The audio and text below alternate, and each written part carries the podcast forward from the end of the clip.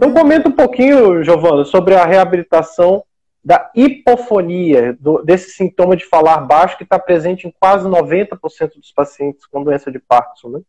Sim, então, é, doutor Diego, o, é, o que acontece, né? Os pacientes começam inicialmente quando é uma doença de Parkinson idiopática, né? Então, que a, gente, que a gente não sabe a causa, desconhecida, é, eles, eles vão apresentar queixa vocal depois de cinco anos e meio a seis anos que teve o diagnóstico da doença de Parkinson é, com, com alteração motora. Então, depois que ele teve a, as dificuldades motoras, por exemplo, né, que a, a, alteração de marcha, de membro superior e inferior, a lentidão do movimento, a varicinesia, aproximadamente a literatura diz que cinco anos e meio a seis anos é que começam a aparecer os transtornos da, da alteração, da modificação da voz e, consequentemente, da fala.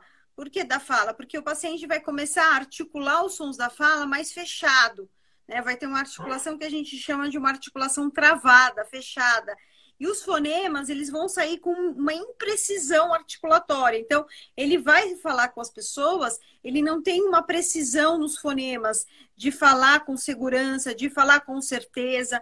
Então, ele vai ficando cada vez mais inseguro, porque a fala dele vai modificando, ele vai tendo essa hipofonia, que é uma alteração da, da intensidade da voz, né? A hipofonia vem de uma alteração das cordas vocais, das pregas vocais, porque elas não têm uma cooptação, fechamento glótico completo, ou seja, a gente tem esse tubo da frente, a laringe, aqui na frente, onde a gente tem as pregas vocais e as, elas ficam paralelas ao solo, a prega vocal. Então, elas, elas são duas pregas, dois músculos que ficam paralelos ao solo.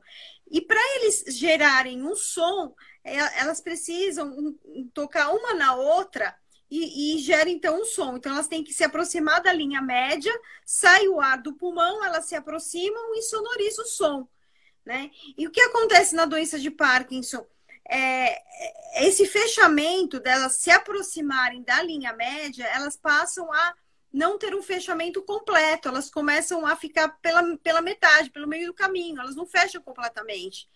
E esse, essa falta de fechamento completo da prega vocal, a gente chama de uma fenda, fenda fusiforme, que é uma fenda que não fecha, que coapita na hora de você fonar, de você falar.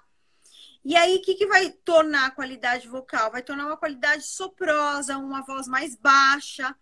O paciente vai falar cansado, porque escapar, ele não tem fechamento glótico adequado. Por quê? Porque desenvolveu uma fenda chamada fenda fusiforme, a fenda característica da doença de Parkinson.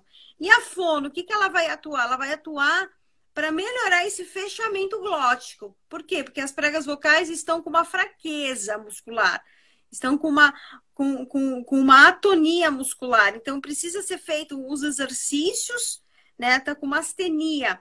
Então, ela tem que fazer exercícios de esforço fonatório né? Que são os exercícios que hoje é muito falado, que é muito divulgado, tem eh, pesquisas, muitas pesquisas na área, que é o Lee Silverman Voice Treatment, Sim. que é desenvolvido pela Lorraine Ramig e pela Cynthia Fox. E cada dois anos elas vêm ao Brasil para certificar os fonoaudiólogos que têm interesse nessa área, para atuar nesse método com os pacientes com a doença de Parkinson.